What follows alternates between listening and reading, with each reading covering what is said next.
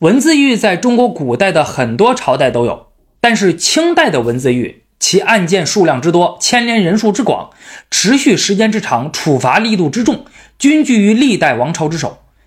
清代的文字狱摧残了人才，禁锢了思想，堵塞了言路，更是造成了巨大的社会心理紧张，使得广大知识分子在思想上自我压抑与自我审查，严重阻碍了文化的发展与社会的进步，是近代中国落后的重要原因之一。而与此同时，清朝在大搞文字狱的时候，恰恰是欧洲启蒙运动的兴起时期，洛克、伏尔泰。卢梭、孟德斯鸠等一批闪耀后世的启蒙思想家横空出世，他们批判专制王权与教权，提倡自由、民主、平等、法治，解放了人们的思想，为欧美资产阶级革命做了理论上和思想上的准备，也为亚非拉地区的人们追求一个良好的社会提供了强大的思想武器。清代的文字狱主要发生在康熙、雍正、乾隆三朝啊，尤其是乾隆朝。我们经常听到康乾盛世的说法，那么这三位皇帝的统治时期呢，被认为是中国帝制时代最后一个繁荣期。可是盛世的光芒即使再耀眼，也无法掩盖这背后的文字狱的血腥。康熙朝的文字狱大约有十起。涉案的内容呢，大多是与记载明清之际改朝换代的史料有关。我猜这个应该是与在康熙统治时期呢，尤其是前期国家政权尚未完全稳固有关。啊，当时明朝灭亡没多久，那南明呢也刚被消灭，而各地还有不少的反清复明的力量啊，比如占据台湾的郑氏家族啊，一开始打着复明旗号的三藩之乱啊，因此呢，当时的清朝统治者对这部分内容就比较敏感了。这其中最有名的是明史案和南山集案。看过金庸《鹿鼎记》的人，应该对明史案不算太陌生啊。这个金庸呢，他把明史案作为了《鹿鼎记》的开头。浙江湖州有个叫庄廷荣的人，他购买了明朝天启朝的内阁大学士朱国珍写的一部未完成的明朝史书书稿，然后找人进行编辑，并补写了崇祯朝和南明的历史。他的父亲还把这本书刊刻出版了。这本书是站在明朝的立场上写的啊，因此呢，在一些遣词用句啊、史实评价上就没有那么多忌讳了，而且还把清朝入关前的一些不光彩的事情也写进去了。在写南明历史的时候，用的还是南明皇帝的年号啊，弘光、隆武、永历，而不是清朝年号。在古代，年号是国家政权正统的象征。你不用清朝的年号，这摆明了就是不承认清朝的统治呀。于是呢，在顺治十八年，也就是公元一六六一年，此时康熙刚继位啊，这件事就被人告发了。最后的处理结果是，凡是为这本书题名的、作序的、教乐的、刻书的、卖书的，甚至买书的等等等等，及其家族全部被株连，死亡人数达到了两百多人。而被发配边疆的有将近两千人。庄廷荣这时候已经死了啊，但是死了也不能放过你啊，对吧？这么大的罪，他被掘墓剖棺，削首碎骨，尸体呢被悬挂在了城墙上示众三个月。另一个案子南山集案，发生在康熙五十年，也就是一七一一年。翰林院编修戴名士之前写了本书，叫《南山集》啊，书中呢记载了很多明末清初的史实，歌颂康清义士啊，等等等等。写到南明的时候，用了弘光、隆武、永历的年号啊，而且还把南明的诸位皇帝与三国时期蜀汉的昭烈帝刘备、南宋末年退守崖州的宋末帝赵昺相提并论。那么这言外之意的意思，就有点说清朝不是天下正统。于是乎，戴名士就被一位大臣给弹劾了。那康熙知道后，自然是十分震怒啊，命令刑部处理此事。刑部一看，皇帝生气了，那这还能饶得了你吗？于是以大逆定罪，广泛株连，牵扯数百人，准备把戴名士凌迟处死。家族内的成员或被杀，或被发配为奴。出资刻书的、写序的也都被株连。最后，康熙觉得处罚太重了。啊，于是呢，就下旨把戴名士由凌迟改为斩首，赦免其家人。其他的被株连的呢，很多也都从死罪改为了发配边疆。到了雍正朝，文字狱的数量有所上升，达到了二十多件。与康熙朝不同，雍正朝文字狱大部分重点案件的特点在于其掺杂着权力斗争。对于雍正皇帝来说，文字狱只是一个借口而已，关键在于通过文字狱实现自己排除异己、打击政敌的目的。比如汪景祺读书堂西征随笔案，汪景祺是年羹尧的幕僚，曾经随着年羹尧西征。他在读书堂西征随笔中呢，对年羹尧极尽吹捧之能事啊，称其是宇宙第一伟人，还写了一个文章叫《功臣不可为》。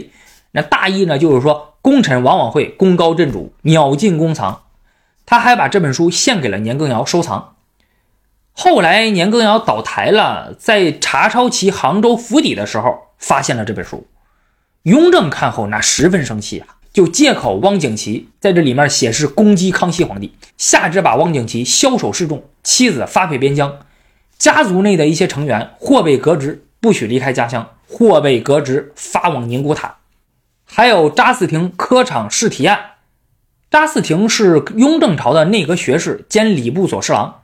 雍正四年，他以本职任江西乡试正考官。啊，雍正认为其所出的试题呢是在讥讽诅咒自己，于是将其革职查办。后来在搜家的时候呢，又搜出了几本日记，上面有不少的积善大不敬之语。查嗣庭病死狱中啊，但是呢，仍然被戮师枭首，家人也受到了牵连。这个案子啊，表面上看是文字狱啊，但实际上是雍正为了削弱和打击隆科多一派的势力，以便为进一步除掉隆科多做的准备。因为查嗣庭曾经受到隆科多的举荐啊，那么两个人也有交往，被认为是隆科多的党羽。果然，在查嗣庭科场试听案后没有多久，雍正就以隆科多结党营私、私藏玉牒为由，公布其四十一条大罪，将隆科多永远禁锢。到了乾隆朝，文字狱的数量达到了顶峰，高达一百三十多起啊！那估计呢，清朝啊，其他所有皇帝在位期间发生的所有的文字加一块也没有他多。在乾隆朝发生的文字狱，那类型就是多种多样了啊！比如议论圣贤、心怀故国啊、批评国君、涉及明末清初史料啊、种族问题上啊等等等等，都有可能被定罪，可以说是动辄得咎。说到这里，我相信很多人都会感到奇怪啊，就是呃，乾隆统治时期是康乾盛世的顶峰，其统治日趋稳固，已经不同于顺治、康熙、雍正统治时期了。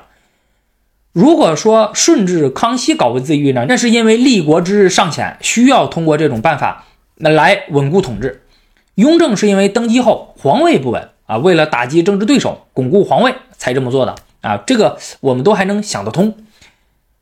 但是乾隆上台的时候呢，大清立国已有百年，天下安定，自己的皇位也没有受到威胁，啊，从我们的直觉出发呢，会认为朝廷对于舆论的控制应该会更松一些，对吧？可实际的情况却是呢，不仅没有放松，反而日趋严密，文字狱的种类与数量居清代朱棣之首。为啥会这样呢？是乾隆他为啥要大搞文字狱呢？数量这么多，从元代的历史可以看出来，当蒙古人势力越强，政局越稳，对汉人男人的防范也就越严。可见有时候啊，各种禁制措施的实行呢，是决定于有没有能力去执行。正是因为天下太平，更方便把网收紧啊，反正我统治稳固了，对吧？我也不需要再和其他人妥协了，那也不用装装样子了，我想干啥就干啥。别人也不能把我怎么样。除此之外呢，还和乾隆皇帝个人有很大的关系。我们需要从他的身上找到答案。在清朝这种君主专制达到顶峰的时代，皇帝个人的思想对全国政策的影响是具有直接和重大影响的。所谓一言倾天下，我之前在其他节目中曾经反复讲过。呃，认为中国古代的皇帝啊，全都是一个人说了算啊，大权独揽，事必躬亲，想干啥就干啥，不用受到任何的约束。这个其实是不符合历史史实的。中国古代帝制时期两千多年，不同时期是不一样的。东汉中后期，皇帝年幼，外戚与宦官交替掌权；东晋时期门阀政治啊，世家大族实力强大。隋唐时期，中央实行三省六部制，在制度上对皇权形成了制约。宋朝时期，号称士大夫与皇帝共治天下，士大夫集团崛起。在这些朝代里，外戚、宦官、世家大族、士大夫啊等等，或多或少都会对皇权形成制约。皇帝是无法随心所欲的啊，想干啥干啥，那这是不可能的。但是到了清朝乾隆统治时期，经过之前几代皇帝的努力集权啊，此时的君主专制已经达到了顶峰，能限制皇权的东西已经很少了。皇帝个人对于全国的治理，对于政策的影响，那更是达到了一个空前的程度。连乾隆自己也是这么认为的。乾隆在养心殿啊东阁挂上了他亲笔写的康熙皇帝的圣训，开头就是“天下之治乱修旧，皆系于人主一身一心”。那乾隆皇帝个人的思想倾向到底是啥呢？台湾中央研究院院士、历史语言研究所研究员王范森老师呢，在他的《权力的毛细管作用：清代的思想学术与心态》。这本书中对此进行了研究，一是乾隆对儒家的纲常伦教表现出了异常的坚守，一切不符合儒家正统思想的思想行为啊，他都不喜欢，他都要禁止。所以当时如果有人批评圣贤的话，就有可能会被判有罪。事实上，乾隆自己就经常批评古书圣贤啊，但是那是他批评啊，当然他批评那肯定是没有问题的，但是他不允许其他人这么做。二是。乾隆希望以君道兼师道，军师合一。皇帝不仅是天下人的君主，处理国家大事儿，也是天下人的老师，负责教化万民。因此呢，国家要垄断知识与文化，要为文化订立标准。文化的好与坏由国家来决定啊，或者说由皇帝来决定。皇帝的标准就是天下臣民思想文化评判的标准。既然如此的话，乾隆又怎么可能会允许民间有自由言论的存在呢？对吧？那还不是但凡不符合我的标准的，就全都要毁掉和禁掉吗？你不符合我的，那就是坏的，坏的那就没有保留的必要了吗？全都删除就行了，全都禁掉就行了。三是乾隆对于忠诚特别看重，在儒家文化中，忠君只是其中一部分，不是全部啊。但是乾隆却着力宣传君臣关系。忠君文化，你去看啊，就是在乾隆朝大臣的谥号里面带“忠”字的特别的多。乾隆还把关羽的谥号由壮缪改为了忠义。他如此宣扬忠君文化，那其实就是在弱化民众的反抗意识，培养奴才。之前诸多文人所坚持的“从道不从君，忠于国家而不是忠于君主个人”，这才是真正的忠诚啊。那么这种观念呢？在乾隆这里是没有任何生存的土壤的，他告诉所有人，忠君是第一位的，这是不容置疑的，不容辩驳的。谁要是违反了，那就是大逆不道。乾隆时期发生的一些文字狱就是这样子的啊，里面有不少人就是这样被问罪的。乾隆对于儒家纲常伦教的坚守，对于忠君文化的提倡，其实本质上还是为了维护统治，合理化异族统治。这一点很典型的就体现在如何看待始终忠于明朝、对抗清朝的人，和之前效忠明朝啊，后来又投降清朝的人。这其中涉及到了种族、朝代、纲常名教的深层次的问题啊，彼此之间存在着矛盾。康熙、雍正那时候呢，还没有形成一个自成系统的看法啊，他们一会儿维护这个，一会儿维护那个，对吧？就互相矛盾。他们希望尽可能把这些矛盾的冲突的因素都能包容进来，因此呢，他们表现在行动上，那就是既嘉奖投降清朝的人，也会褒奖忠于明朝的人。而到了乾隆时期，他一切以当朝为断，就是说，所有人都要模拟自己立身于那个朝代时应该如何做才符合儒家的纲常名教，而不管这个朝代是汉族还是异族建立的。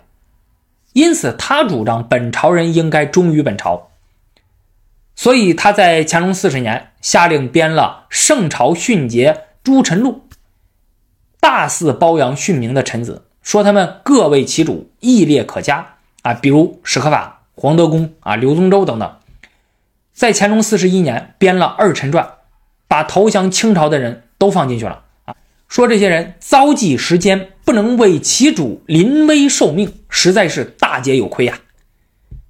他把投降清朝后啊，一直尽忠清朝，而且有所建树的，放入了甲编啊，比如这个洪承畴啊、祖大寿啊、孔有德、尚可喜、耿仲明啊。